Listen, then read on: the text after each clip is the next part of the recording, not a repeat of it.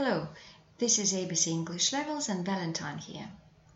Find more information about us and our courses on our website englishlevels.es. As I said in the previous podcast, today we're talking about future tenses.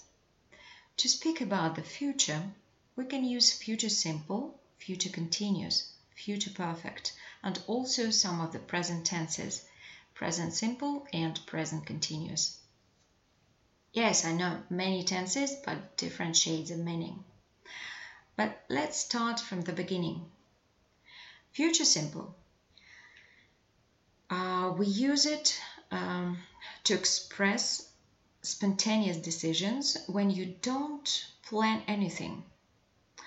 For example, oh, nice dress, I'll buy it. I remind you that you need will to form future simple. We also use it for pr promises. For example, Oh, sweetheart, I will always love you. Uh, also, we need it for predictions based on personal opinion or experience. This usually takes expressions like I think, I believe, I guess. For example, I think she will like this film because I know she likes this genre. We also use future simple in the main clause in the first conditional. For example, if I finish this article today, I will have more free time at weekends. Next point.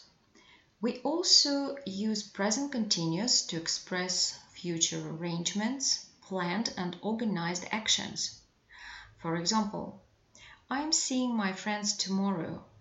It means that you already know when, where, and who with. In the negative form, you can say, I'm not seeing my friends tomorrow. And the interrogative form would be, Am I seeing my friends tomorrow? In case you, you have forgotten about it. Uh, the next structure is be going to. Actually, it's the form of the present continuous too, but specifically be going to is used for future plans and intentions, but without the arrangements made. For example, she is going to take up skiing it means that she is just thinking about it. Um, she's planning it, but she hasn't done anything for this yet. We also use this structure to speak about predictions based on evidence. For example, the sky is totally black. It is going to rain. The black sky here is some evidence, is certain evidence. The negative form would be it is not going to rain. And the interrogative, is it going to rain? We also can use present simple for future timetables. For example, the plane leaves at 5 p.m. The logic here is that it leaves regularly at the same time. So we need present simple here. Uh, the negative sentence would be the plane doesn't leave at 5 p.m. and the interrogative does the plane leave at 5 p.m. We also need present simple for the subordinate clauses in the first conditional.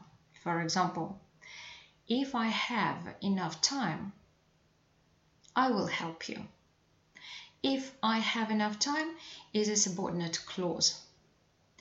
Normally, uh, in this case, we need uh, certain markers uh, like mm, if, unless, till, until, when, after, as soon as, and before. Well, now let's compare some sentences. Um, look, Oh, this bike is just fantastic. I'll buy it right now.